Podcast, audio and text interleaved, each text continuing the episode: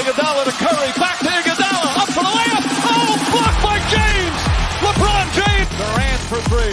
It's good. Kevin Durant from downtown. As Golden State takes the lead.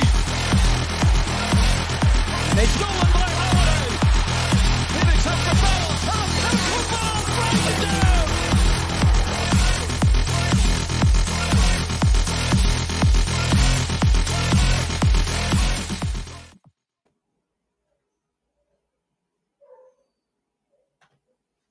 Y el básquetbol no para, esto sigue y Desahogo Deportivo está aquí para traerles a ustedes lo más reciente que está pasando en la NBA, lo que está pasando también con nuestra gente de Cachenchut del BCN. Y aquí, como estamos, como siempre, consistencia en la clave, semanalmente, trayéndoles el contenido que ustedes se merecen, mi gente. Estoy aquí con mi compañero Excel Torres, yo soy Martín Antón Santos. ¿Qué está pasando, Excel Gabrielito? Estamos, estamos muy bien. La realidad es que, pues, siempre cumpliendo con, con la cuota, siempre cumpliendo con todas esas fanáticas de que nos escucha y que esto es para ustedes y que si así mismo como lo escuchan y les gusta, lo compartan con otras personas que no los conocen todavía, tienen un familiar, un primo, Zumba se nos ayuda a regar esta voz, a regar este conocimiento y pasión que tenemos por el deporte del baloncesto. Pues a eso estamos, Martín, de lleno aquí. ¿Y tú, cómo estás? ¿Cómo ha sido la ta- semana? estabas de vacaciones, papá. Estuviste como tres semanas desacatado de crucero. Bien Oye, ¿verdad? merecida. Bien En verdad, esta es merecida. la vez- primera vez que grabo después de esas dos semanas. Chach, la Estuve de crucero, estuve de vacaciones. La cogiste par de larga, papá. Pero estamos aquí, estamos aquí activos como siempre. Este, yo estoy bien, mano, gracias a Dios. Literalmente saliendo del turnito de trabajo para que tú te vayas a janguear pa' Maya, canto de. No te voy a decir lo que te mereces que te diga, pero te lo mereces. Voy para Maya, así que. pa' Maya, Guaya. Para el West. Duro. Los que saben de. Mayagüez saben cómo se janguea ahí.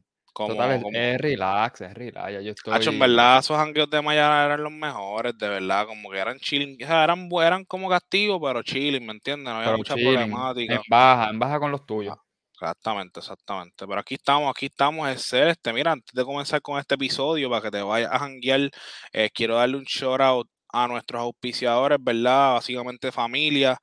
Son J Gamer Nutrition, ubicados en la marginal Brasilia de Vega Baja, aquellos que son familiares con el pueblo de Vega Baja, cerca de la Lino Padrón, mi gente. La otra vez dije en la Sandín, dije en la, en la marginal de. Vega, el, un jeguero, pero básicamente están ubicados en la marginal Brasilia de Vega Baja, cerca de la Lino Padrón. Los que saben qué es la Lino Padrón, es la superior de nuestro pueblo de Vega Baja. Allí pueden encontrar al hombre que está bien activo, como siempre, dándoles una comida nutritiva, llevando nutrición a su, a su diario vivir. También está haciendo delivery, Excel, así que Ah, mira, qué bueno. tienes dos órdenes o más, pues ya tú sabes, mira, bro, no tengo break de salir de, de break, so tírame acá con unas órdenes, unas órdenes, ¿me entiendes? Se comiditas, Y ya, ya, batiditas, rapidito. postrecitos, activo y como siempre, No ¿verdad? hay excusa. No hay excusa, no hay excusa. Y como siempre, siempre les exhortamos a que sigan caminando en el sueño, walk on a dream. Estamos ahí bien activos, que yo sé que pues quizás no ahora, pero eventualmente vamos a hacer una fusión bien chévere con Desahogo Deportivo y vamos a activarnos a seguir corriendo esto. Pero para Nos van a comenzar, vestir, nos van a vestir. nos vamos a vestir, nos vamos a vestir. Pero para ya empezar con lo que sería este desahogo semanal, Excel, eh, la gente nos está pidiendo BCN, ¿verdad? Y hemos Les cubierto gusta el contenido que hemos brindado. Hemos, hemos cubierto, ¿verdad? Este, parcialmente lo que es el BCN, por lo menos dándoles un overview de ronda a ronda. Este, prontamente se acerca por ahí un episodio con nuestra familia de Catch and Shoot, ¿verdad? Que son los más duros en el- la materia ahora mismo del BCN. Eh, los exhortamos a que lo sigan como Catch and Shoot PR. Tienen Facebook, Instagram, Twitter. No, entiendo- Twitter, no- sí. no sé si tienen Twitter, pero entiendo que sí. Pero, pues, básicamente tocando de ser, tú estás viendo obviamente esta, estos playoffs del BCN, ¿verdad? Están bien activos. Bien de luto. En el panel hay dos o tres que son capitanes y están de luto. Hay unos que están brincando y ahora son vaqueros. Hay unos que están llorando porque no quieren que los vaqueros ganen. Hay otros que son vaqueros que no los queremos, de verdad. Eh, los queremos, pero no los queremos. pero estamos bien, bien activos, pues. Yo soy capitán también y el que está viendo esa serie, pues San Germán está jugando un baloncesto, se podría decir que no parecen, no parecen ni un equipo de BCN ahora mismo, parecen un equipo de NBA con esos movimientos de balones, la agresividad. Claro está, eh, tienen a un excelente dirigente, ¿verdad? Que es leyenda en Puerto Rico, Edicaciano, eh, Caballo, Obviamente él fue jugador también de San Germán y ganó un campeonato, si mal no recuerdo, con ellos en el La última vez que llegaron a la final fue con él hace 25 años. ganaron en el 1997, si no me equivoco. Y literalmente yo vi un stat line Excel para que tú veas lo estúpido que a veces son como que las cosas. Ese macho metió 29 de 29 tiros libres consecutivos sin fallar un tiro libre. O sea, tiró de 100% en esa serie. No sé si fue en playoffs. De 29 tiros. Se fue immaculate. No falló un tiro libre, es el punto. Y además de eso, pues tienen jugadores excelentes como lo son este Holly Jefferson, que viene de la NBA, ¿verdad? Eh, aquí, con, aquí es donde se cruzan los caminos y es que pues obviamente en la liga puertorriqueña, para aquellos que no sabían, pues hay muchos refuerzos que vienen pues de ligas extranjeras o vienen también de lo que es este la NBA, ¿verdad? Muchos jugadores que se retira de la NBA y caen en la liga y hacen excelente trabajo. Ahora mismo Holly Jefferson es como dice Ivancito. Si Holly Jefferson no se hubiese lastimado a mitad de temporada, ese macho hubiese sido el MVP, porque es que de verdad que su impacto... Probablemente, claro que sí su impacto en cancha es absurdo en ambos lados de la cancha, en la defensa y la ofensiva. Y pues ahora mismo, pues malas noticias para San Germán, perdieron a Nate Mason porque obviamente hubo una jugada controversial con Víctor Lee, ¿verdad? Que mucha gente dice que pues fue una jugada sucia. Yo considero que también fue una jugada sucia porque se conoce como lo que es este el invadir el, el área del jugador.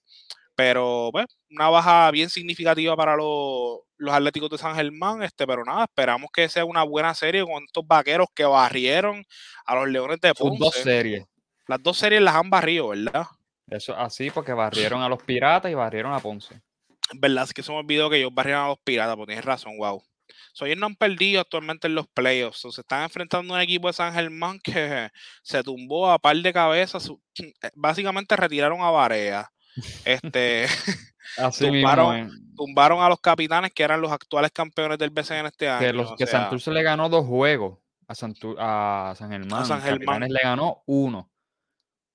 Obviamente hay que mantener en consideración, ¿verdad? Y esto es algo que nosotros dijimos en el grupo, la presencia del ONU para los capitanes es sumamente importante. Obviamente fue su jugador defensa del año, es el mejor ring protector que tienen, el mejor rebotero que tienen.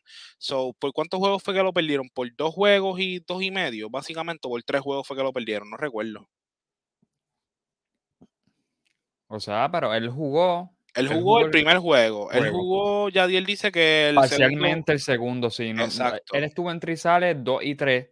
Y el 4, el 3 no jugó y el 4 en Trizales también. No, el 4 no. jugó. El 5 fue el, que 5 fue el 3, exacto, que fue en, los capitanes, que yo, ah, pues, yo, fui. Básicamente esos dos, ya ellos solamente ganaron el primer juego y fue un juego que fue bien cerrado. Dos O sea, eh, fue súper cerrado, que se esperaba que era una serie buena, pero eh, pues para mí, eso, para mí eso influye demasiado. Mucha gente dice, no, que en verdad le comieron las nolas a los capitanes, que los capitanes estaban montados. Quizás, ok, tenían un equipo que se supone, ¿verdad?, que llegaran a ese escenario, pero mira, cuando tú pierdes un jugador tan clave, ¿sabes? Vas a tener, vas a tener áreas de eficiencias en tu equipo, lamentablemente. So, pero pronto les vamos a cubrir más con más detalles sobre esta serie, ¿verdad? Que ahora va a estar surgiendo entre los vaqueros de Bayamón versus los Atléticos de San Germán, que si no me equivoco comienza el lunes y después es cada dos días por ir para abajo. Así que el lunes, si no me equivoco, estamos a cuánto es celo, hoy estamos a cuatro, a nueve. Así que eh, básicamente si se extiende a siete juegos, a finales de agosto se acaba el BCN. So, Ahí pues, está, se acaba el BCN y empezamos con lo que es el, el NBA nuevamente pronto. Así Pero mira, un mes. Brincando a la NBA Excel, eh, pues para los fanáticos de la NBA y los que siguen el deporte, este pasado domingo se murió William Felton Russell, a.k.a. el gran Bill Russell. ¿Sabe? Un líder dentro y fuera de cancha, tanto en el baloncesto como en los movimientos de derechos civiles. Murió a los 88 años de edad, así que pudo vivir una larga y gran vida, exitosa, diría yo. ¿verdad? Para aquellos que no conocen a Bill Russell, porque entendemos que quizás no es contemporáneo con nuestros tiempos, ganó 11 campeonatos, así que es el máximo, es el máximo ganador en la historia. ganador, punto, en la historia de los deportes. Es una, ah, es una bestia. Y como estaba diciendo mis compañeros Excel y Mono en el chat hace unos días, él ganó nueve como jugador y dos como jugador y coach. Obviamente, y tengo unos, unos facts aquí que, quiero leer, ¿verdad? Hice un pequeño resumen para que tú entonces hables de lo que tengas que decir, pero pues obviamente él ganó en 11 campeonatos en 13 temporadas. Eh, se convirtió básicamente en la primera estrella de color o negro, ¿verdad? Como les quieran decir, del baloncesto y el primer coach en la historia del deporte americano profesional cuando su ex dirigente, eh, que fue Red Auerbach, que fue excelente coach también para esos tiempos, lo nombró como su reemplazo en 1966. Y esto para mí es bien interesante, ser porque no mucha gente quizá, o pues, o no están familiarizadas o quizás no les importa estar familiarizadas, pero en ese tiempo en la historia hubo mucha segregación, ¿verdad? De lo que fue este, la raza blanca con la raza negra, ¿verdad? Y Boston como tal es una ciudad que es mega racista. Y hasta el mismo Bill Russell lo, lo dice, como que él decía, ah, yo no gané para la ciudad de Boston, yo gané para los Celtics. Así mismo, él, decía que la prensa era racista, la de los Celtics. Bueno, la de Boston, perdón. No, y o sea.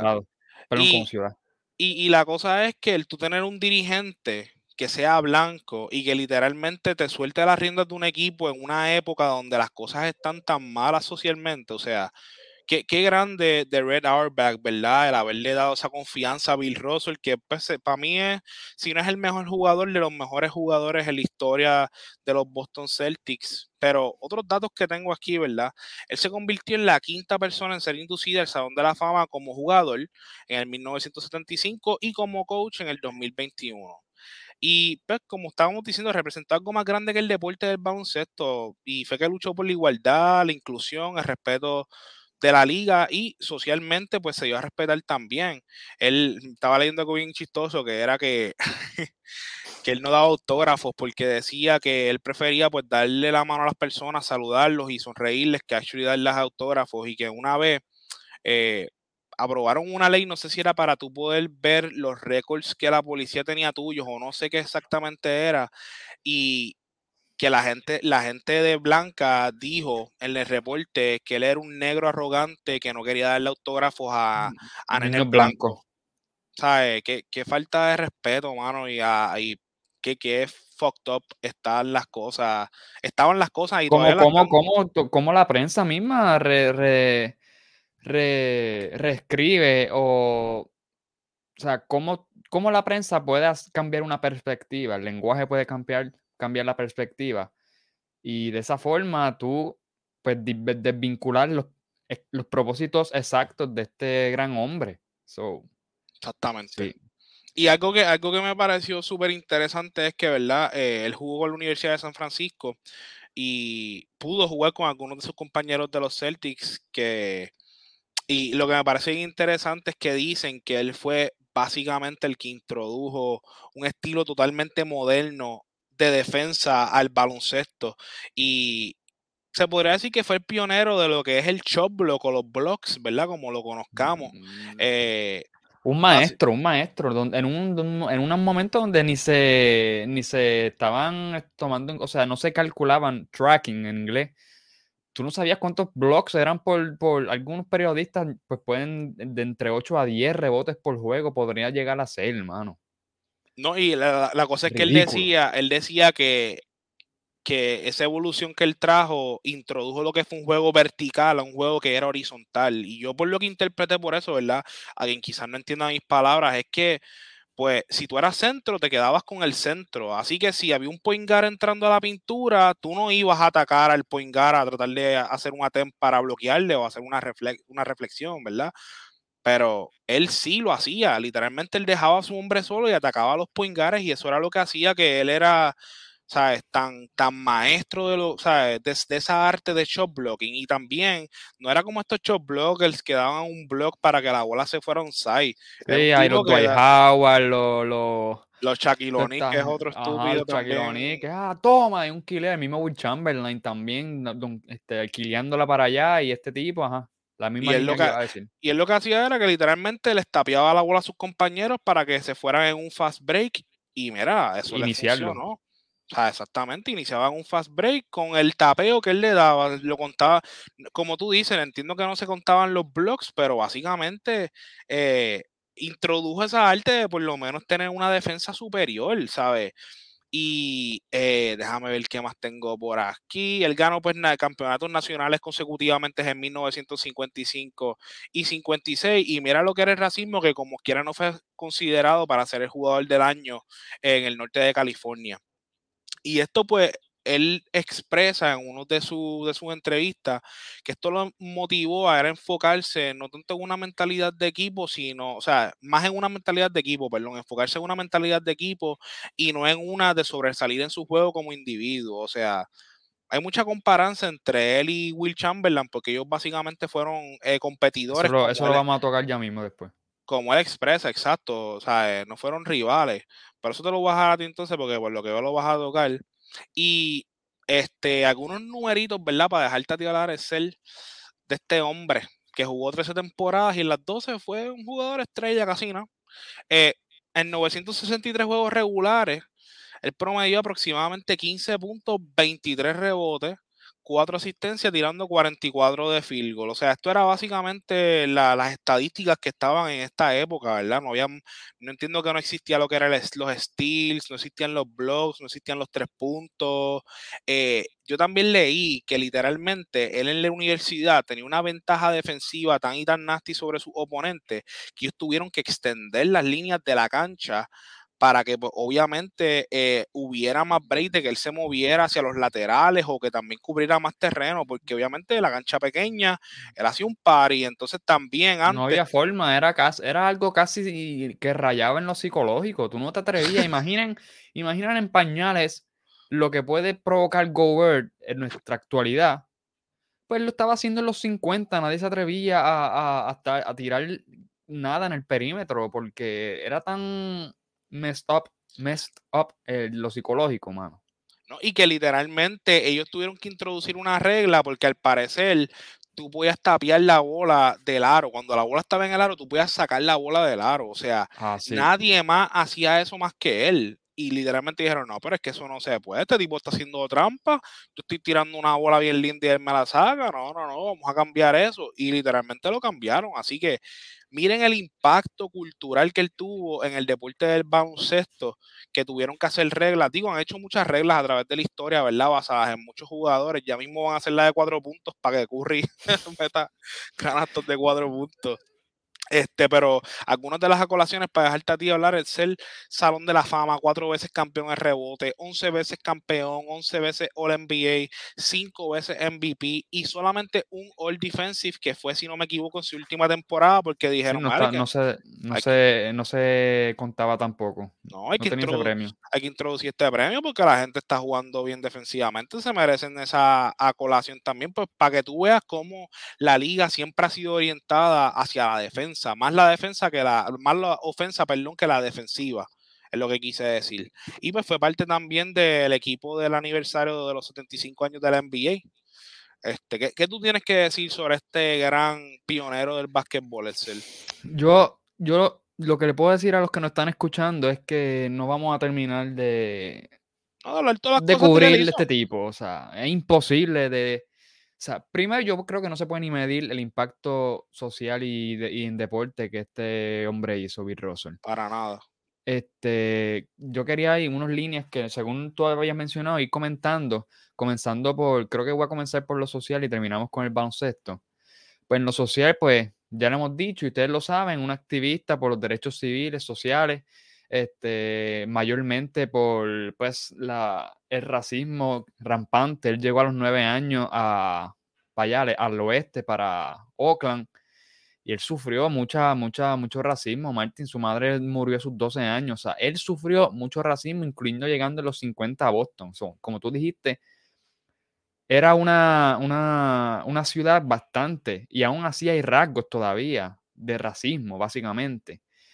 Y este hombre, o sea, esto es un fenómeno, Martin, desde lo ganador tanto dentro como fuera de la cancha y ha tenido diferentes formas de él demostrar el carácter que lo, como lo, lo caracteriza, valga la redundancia. O sea, comenzando porque él mismo este, marchó con Martin Luther King claramente y estuvo en el speech de Half a. Él fue bien vocal y ha sido bien vocal en todo. Él es vocal, como te mencioné, él decía sin ningún miedo que la prensa de los Boston era corrupta. Inclusive él no quería que fuera instituido, instituido el Salón de la Fama, Martin, porque él creía que eso era una institución este, racializada también, que era racista, el Hall of Fame, el Smith. Él lo decía vocalmente. Inclusive tan vocal fue Ajá, a interrumpir, disculpa, algo que dijiste, que en, ese punto que dijiste de que él, él eh, marchó con Martin Luther King, él literalmente, Martin Luther King le dijo para que se subiera al stage a hablar eh, cuando él dio el speech de I Have a Dream, y él le dijo que no lo iba a hacer porque literalmente eh, él no sentía que había aportado tanto a la causa para dar ese speech, pero sin embargo sí participó del speech y sí estuvo eh, con Martin Luther King durante muchos rallies que hicieron, ¿sabes? En contra de la segregación. Sí, inclusive hay, varias personas, porque Bill Russell no es el único que ha, sido activista, este, o sea, ha tenido ese rol básicamente. en una época, exacto, pero eso iba a decir, en una época tan segregada racialmente, o sea, que la vida siempre fue un, ¿cómo se dice? Trend, este, amenazada, su vida siempre fue amenazada en, esta, en este camino que ellos condujeron y los mencionaron los Jackie Robinson, que es una leyenda en el béisbol, todo el mundo lo sabe, rompió la barrera racial, o sea, de negro instituido en este deporte del béisbol, el Hank Aaron también, Muhammad Ali, todos ellos este, defendieron, entonces, lo que iba a decir es que Bill Russell, cuando Muhammad Ali o sea, se rehúsa a participar de la guerra de Vietnam, él lo defiende porque le cayeron, pues, como se dice, chin, se le cayeron muchas críticas a Muhammad Ali y uno de los primeros que se paró a defenderlo fue Bill Russell, así de vocal, así de carácter tenía este tipo que, mira, se me paran los pelos porque, porque hay que tener, entender el contexto. Repito, la vida estaba amenazada por esta gente, o sea, a esta gente. Tú voy a salir a la calle y morir ese día, ¿sabes? Claramente. Fácilmente. Y, no, y no hacían justicia por esa, esa muerte, porque literalmente no, no defendían tampoco los derechos.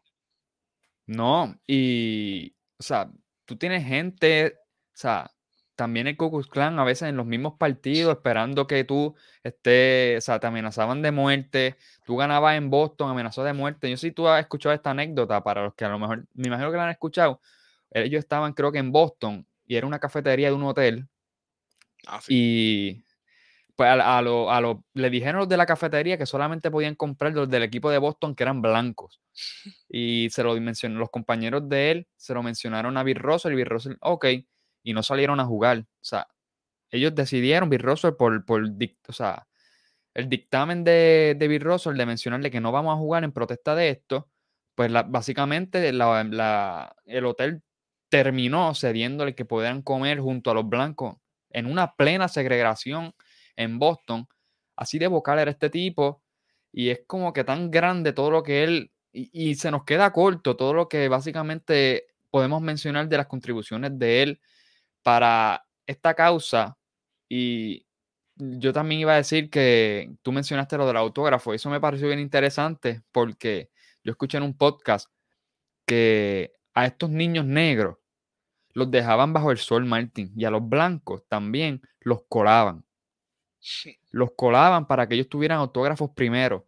Y ellos, algunos niños sí él le hizo autógrafos, pero era a ellos primero, porque estos llevan bajo el sol, llevan primero que ustedes y ustedes no pueden ser primeros porque están colándose por ser blancos. Claro que no. Así que era increíble cómo él, desde chiquito, construyó un carácter que lo llevó a tener un principio, ese principio lo tradujo a la cancha, ese principio lo tradujo a su forma de ver, su forma de compartir con sus compañeros. Yo tengo una cita aquí, no una cita, pero yo estaba leyendo un, un post o un artículo que se llama Frank Deford, uno de los pocos amigos de, de Bill Russell, y él mencionaba que este tipo, fuera de la cancha, él tenía un, una definición o un sentido de amistad, de friendship. Y eso lo tradujo a, ese mismo sentimiento lo tradujo al equipo. O sea, mi sentido de team era el mismo que un sentimiento de friendship. Y eso porque, ¿por qué tú crees que todos estos tipos que estuvieron, que eran, que son Hall of Famer, que estuvieron con Bill Russell, aún lo aman? Y los que estén vivos, claro. Pero mientras, mientras este, después de, después, durante jugando con él, después que jugaron con él, hay muchas entrevistas. Primero, Boccusi, Boccusi mencionó que, mira, yo tengo la cita aquí, dice, lo, lo, que los Celtics hicieron con Bill Russell nunca será duplicado en otro equipo del deporte, nunca. O sea, y también otras personas como Frank Ramsey dijo que es tan nice, o sea, he was just so nice to be with on the team. No sé cómo se pronunciaría eso. Es, tan chévere estar con él en el mismo equipo. Es que él se ve que, era una persona era un team bien, player. bien, ¿sabes? Que se ve que estaba enfocada en lo que quería hacer, como tú dices, tiene una mentalidad de equipo y además de eso uno puede ver los videos, de verdad él tenía como que muchos videos que son bien infecciosos, la forma en la que él se reía o se expresaba, ¿me entiendes? Con las demás personas y cómo las demás personas lo veían a él, tú sabes, eso, eso es algo que para mí es inigualable, mano. Para culminar el aspecto social, no sé si tenía otra, otra cosa, él terminó él terminó obteniendo la, la medalla de honor presidencial, el Presidential Medal of Honor, brindado por el mismo primer hombre, o sea, primer presidente hombre negro, que fue Barack Obama, que se la dio por todo su, pues, todo su camino de, como activista, como luchador por los derechos civiles, sus mismos derechos, porque no son ni los ajenos, son de, de él mismo. Y él decía que esto es no por mí, esto es para otras personas que puedan tener el mismo camino que yo tuve, o sea, perdón, la misma oportunidad que yo puedo tener ahora, que yo le estoy abriendo, que otros puedan tenerla, que puedan jugar el deporte que aman, vivir de este deporte. Y es un camino tan grande que no, en un podcast no lo vamos a hacer, pero todo eso resumió a que él recibió esta medalla, la, la President, President, Presidential Medal of Freedom el, premio como que más grande civilmente que se le otorga, se le puede otorgar a, alguien, lo recibió Bill Russell. Es muy grande, Martin. Demasiado, en verdad, a mí cuando yo me enteré, yo estoy en Boston, claro está, y no fue como que vi mucho sentimiento, escuchaba a muchos bostonianos decir, wow, Bill Russell murió, ¿me entiendes? Este, pero para mí él fue, ¿sabes? Yo en verdad yo podría decir que yo me he enamorado del baloncesto porque yo he seguido el baloncesto a través de la era y ver, ver, la, ver la rivalidad que tuvo con Wilt Chamberlain, que imagino que eso es lo que querías hablar ahora, la rivalidad de la River con Magic Johnson, obviamente eso hace que uno se, se ate al deporte más porque uno ve la pasión que hay detrás de cada jugador y pues Bill Russell definitivamente era un jugador que no le importaba para nada eh, coger 50 rebotes, que actually cogió yo creo que 49 rebotes, fue su career high, este, que eso es estupidísimo pero que era un jugador que realmente... Impensable. ¿Sabes? Eh, ¿Sabes? Tú, tú, vas a hablar, ahora vamos a brincar de Chamberlain, ¿verdad? Porque yo quería empezar a decir que él tuvo eh, ocho macheos con Chamberlain, de los cuales de esos ocho ganó siete.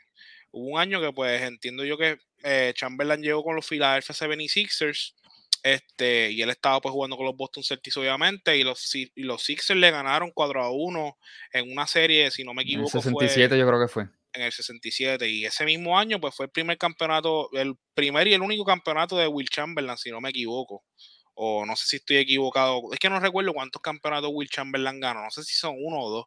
Porque no sé si él ganó uno con los Lakers cuando se fue a jugar con Jerry West y con el Jim Baylor. O si solamente ganó con Filadelfia.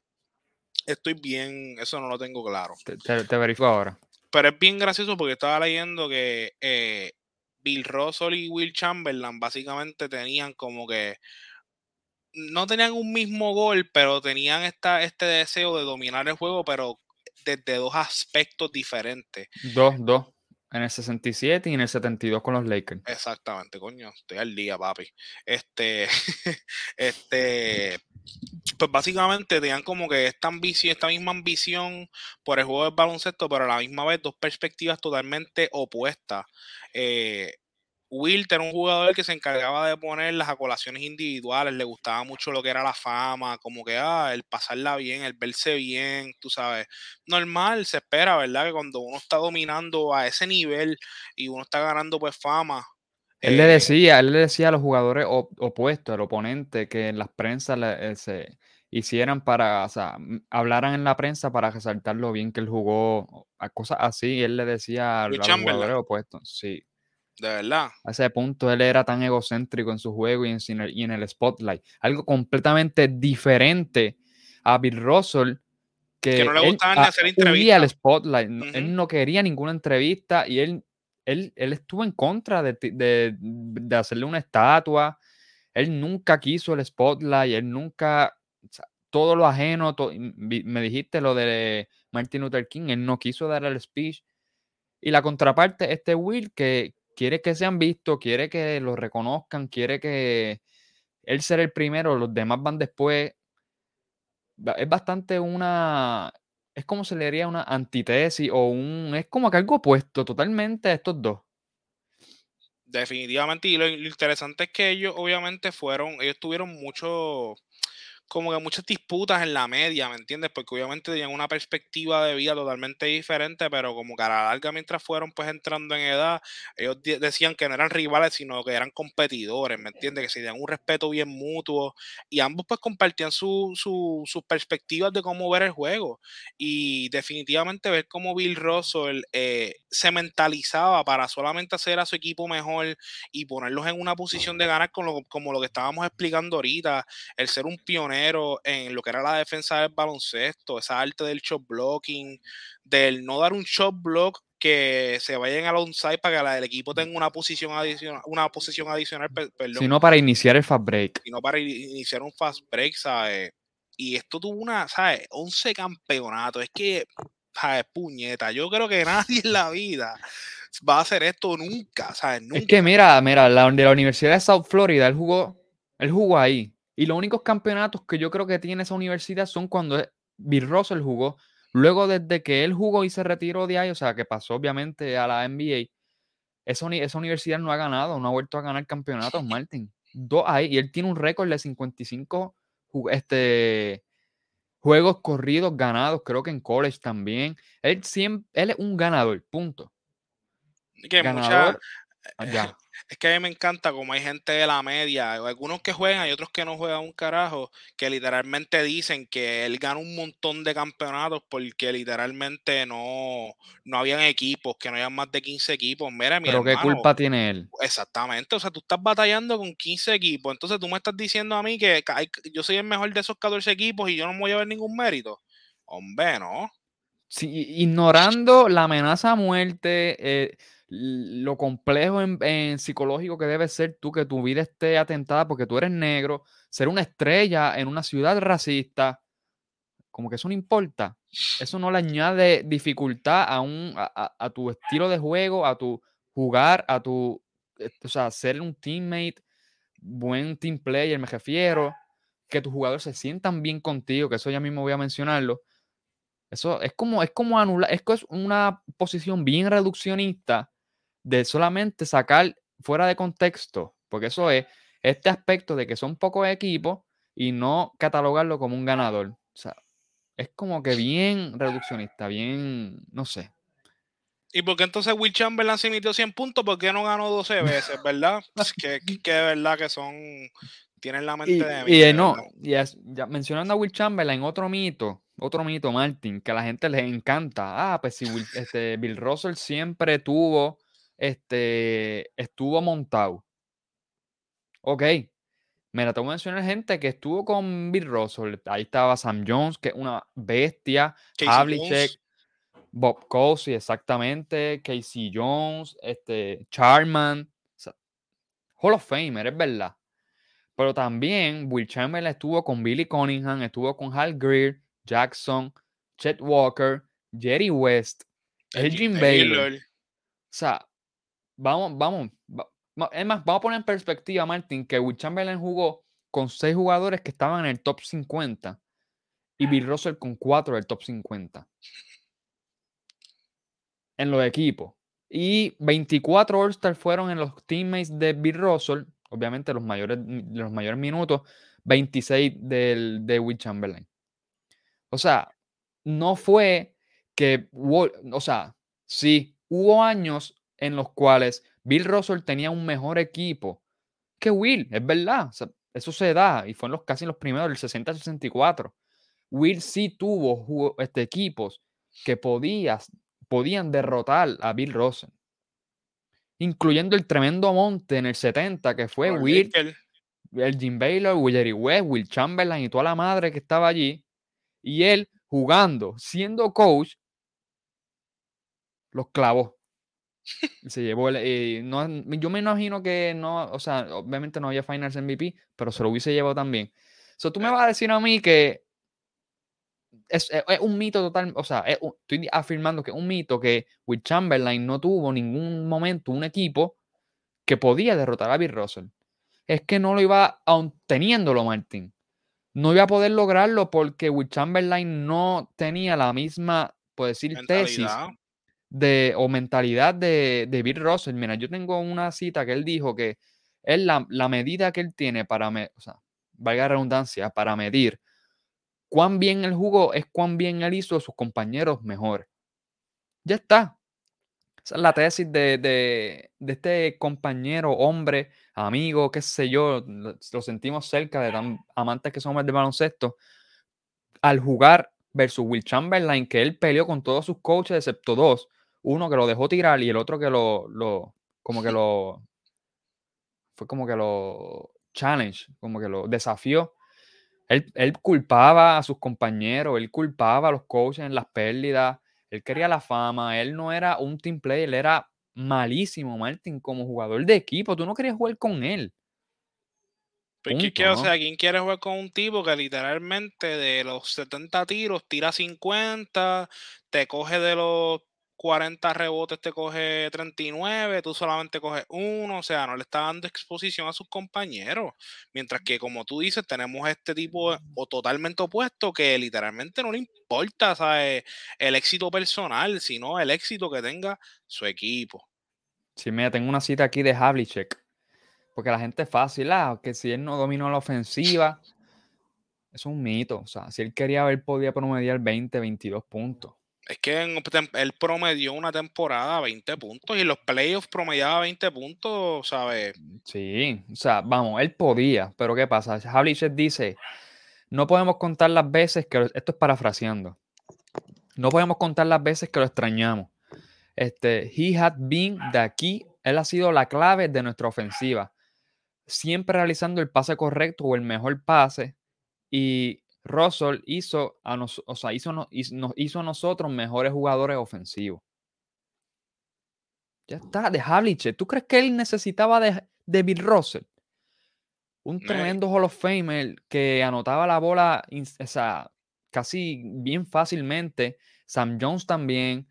Este, y todo el reguero de role players que tuvo este, Bill Russell vamos, o sea, él era, este, o sea, nosotros no, somos los primeros que condenamos la ofensiva de Portland Blazers con Bill Walton, que era pasando el balón, que era excelente, pero no se la damos a Bill Russell.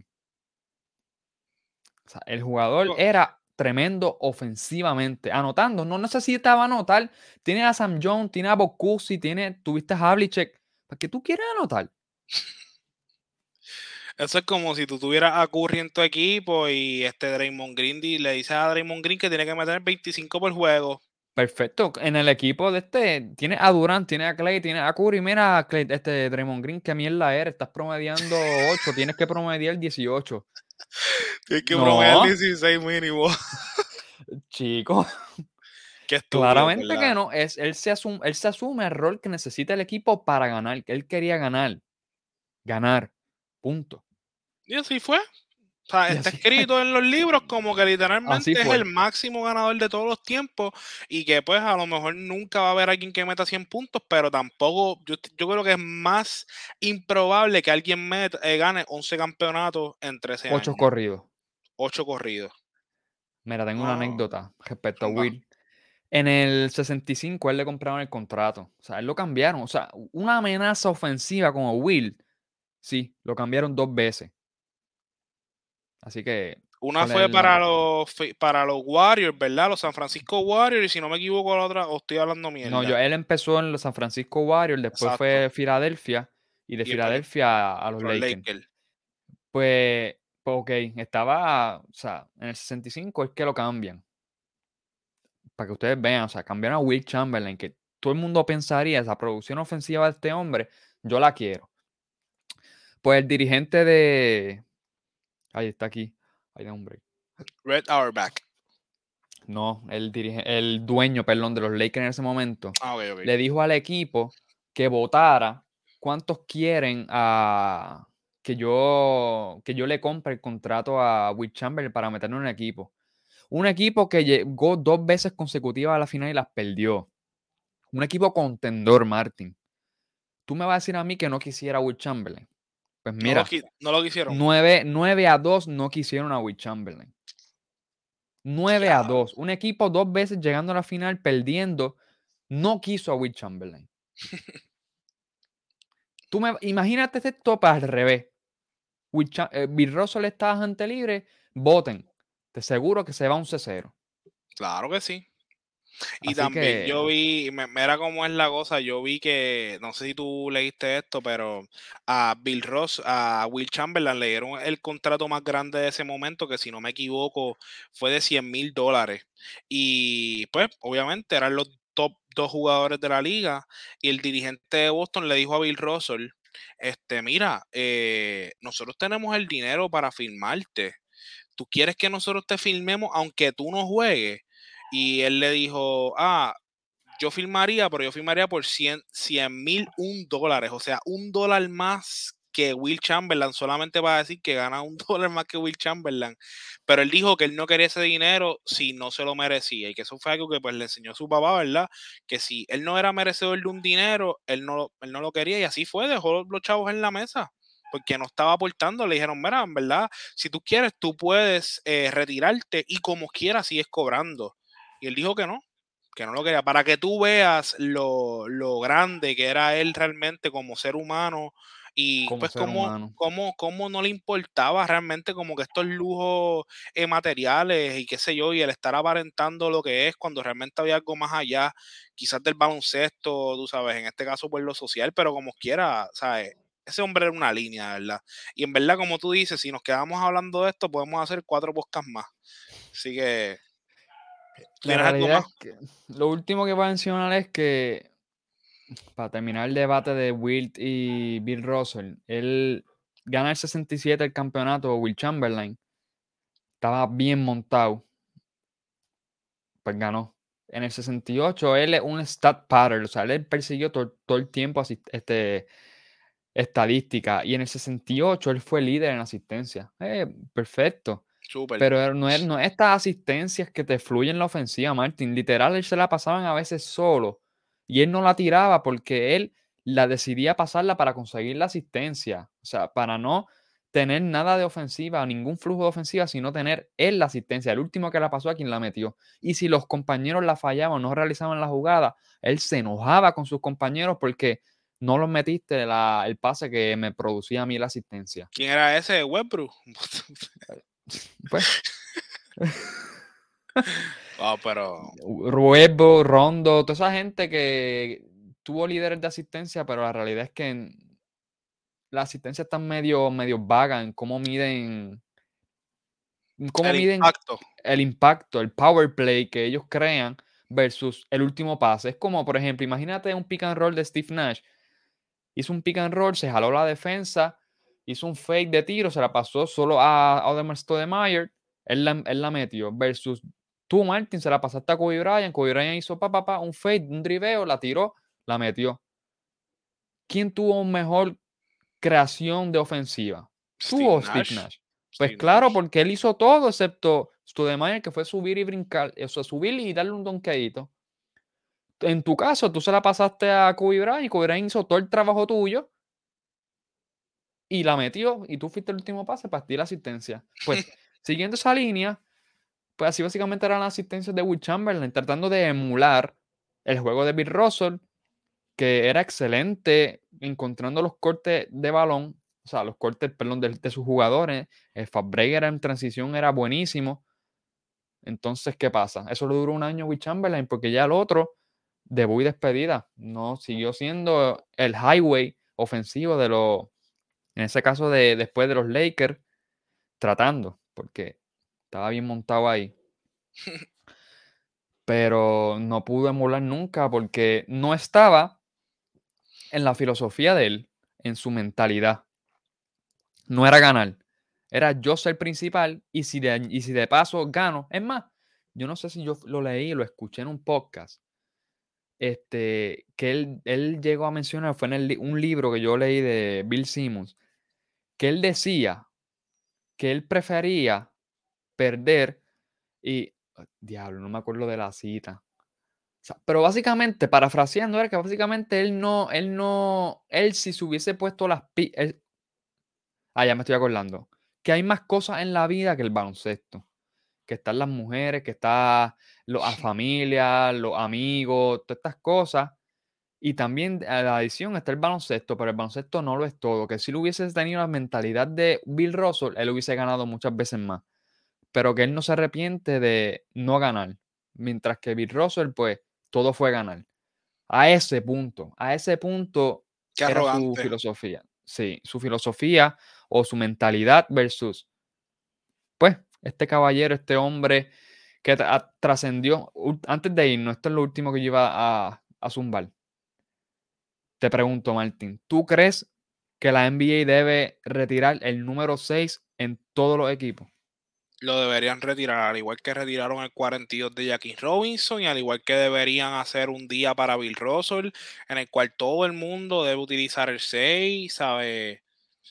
Yo, ¿verdad? Yo sé que quizás en el béisbol es un poquito distinto al baloncesto, porque en el baloncesto pues hay muchas este, sustituciones, etcétera, y pues quizás hay una confusión con los números, pero mano, algo así deberían hacer, o sea, definitivamente un tipo que luchó tanto, o sea, ahora mismo estamos en una liga que es, dominica, es dominada por los afroamericanos y poco a poco pues se han ido trayendo, qué sé yo, este, culturas europeas y pues la, pero la realidad del caso es que la liga siempre ha sido afroamericana, ¿sabes? Son bien pocos los white boys que, ¿verdad? Que dominan el juego.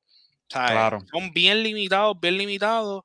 Y la realidad del caso es que, ¿quién creó ese, esa flexibilidad y quién creó el camino para que tuviéramos esta, pues, básicamente esta esta flexibilidad que tenemos hoy con los jugadores de NBA, que se le esté dando tanto dinero a los jugadores, oportunidades, los contratos, ¿sabes?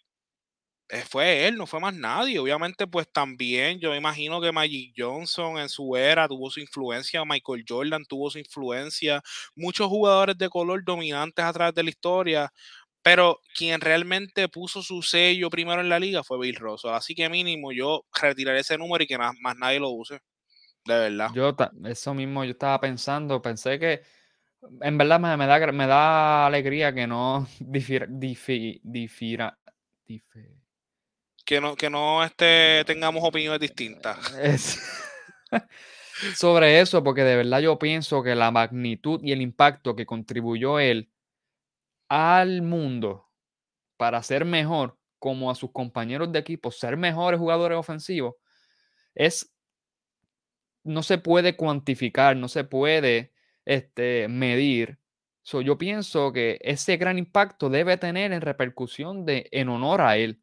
Y algo tan grande como quitar el 6, que nadie más lo use en la historia del NBA, sí tiene, o sea, no va a honorar todo lo que hizo Bill Russell, pero sí creo que es de alto impacto para darle algo de honor a lo, todo lo que este hombre hizo. So, pienso que sí, y algo más, algo que recuerde este, a Bill Russell, no solamente un premio que solamente se, se nombra cuando ocurre un campeón y más nada, sino algo que que retumbe, que sea mencionado, que sea recordado. También como le hacen con, con, el día de ay, Roberto Clemente.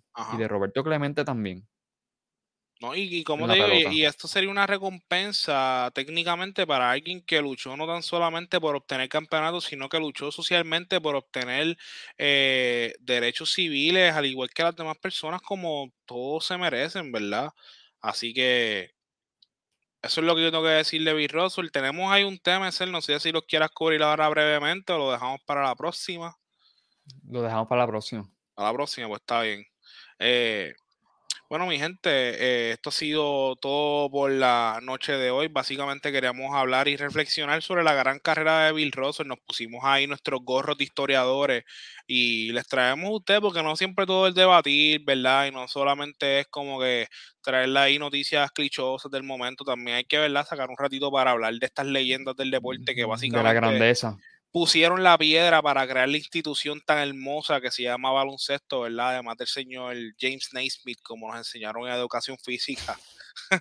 este, pero mira, también quiero recordarte, Excel, y recordarle a nuestros fanáticos que nosotros tenemos lo que es el episodio de El Desahogo, que es nuestro episodio mensual. Nosotros ya, pues, no lo hemos hecho en estos tiempos por conflictos de agenda, pero como quiera nos interesaría que nuestros fanáticos, las personas que nos escuchan, nos siguen, que quieran deshogarse, que quieran decir su opinión baloncelística sobre, sobre lo que ellos piensan o de lo que de los temas que quieran tocar, vengan acá. Yo sé que aquí pues ya ha venido Chuito, que es tremendo este fanático del deporte. Saludos Chuito, nuestro compañero de paneles, en este caso de Melvin Jorge. el mismo Odín que ha venido acá aquí, que es fanático del Space PR que vino. Space PR, o sea, hemos hecho mucho merch, también pues hemos hecho merch con la gente de Catch and Shoot para el BCN, pero nos interesaría que cualquiera de nuestros oyentes que nos escuchan este, diga, mira, voy para allá para hablar mierda de básquet con ustedes y obviamente hablar cosas con fundamentos que, que, añadan valor a nuestro oyente. Así que ya saben, si están interesados, nos pueden escribir por ahí, nos pueden comentar y decirle, mira, estoy activo para ir para allá con ustedes a hablar un rato de Nos lo escriben y lo anotamos. Y bueno, nosotros no somos los más expertos, a lo mejor ustedes saben más que nosotros, pero eso es lo que queremos, ¿verdad? Que aquí pues entremos en una conversación amigable, quizás en, un debate medio, medio calenturri, ¿me entiendes? Pero. Añadir valor. Exacto. Eso se trata. Y nada, este, como siempre, les exhortamos a que nos sigan por nuestras redes sociales como Desahogo Deportivo PR. Tenemos Facebook, Instagram, TikTok, Twitter, tenemos el canal de YouTube, nos pueden encontrar como Desahogo Deportivo PR. Eh, por favor, les exhortamos siempre que le den like a nuestros posts, nos comenten, si les interesa que los compartan también, le hablen a sus amistades, a sus familiares del contenido, para seguir creciendo como podcast, ¿verdad? Esta es la línea. Nosotros pues seguimos trayéndole contenido a ustedes. Hay Desahogo Deportivo PR para largo y vamos a seguir evolucionando como panel y también tenemos paneles de MLB eh, tenemos paneles de soccer también, que entiendo que los muchachos están bien activos para el mundial. Así que, nada, este, agradecido siempre que estén aquí con nosotros, ser una despedida. Nada, recuerden, este, o sea, primero, gracias. Segundo, admiren la grandeza como este podcast de un grande de este hermoso deporte que es Bill Russell. Vean videos de los que hayan, lean de él y siempre admiren y recuérdenlo en las listas que les encanta a ustedes tanto de top 10, de top 15, todo esto, los mejores de, este, de la NBA. Recuerden a Bill Russell porque él fue grande dentro y fuera de la cancha. Nada, muy alegre de seguir esto, muy alegre de tener estos temas también de historial, de, o sea, filosofar y historial, como se le no sé el verbo, del baloncesto mismo, de jugadores leyenda y que tan rico que es y tan bueno que es recordarlo. Así que esto es para ustedes. Nos encanta hacer esto y recuerden que su desahogo es nuestro contenido. Hasta la próxima. Iguodala to Curry, back to Iguodala, up for the layup. Oh, blocked by James. LeBron James. Durant for three. It's good. Kevin Durant from downtown. The Golden State takes the lead. They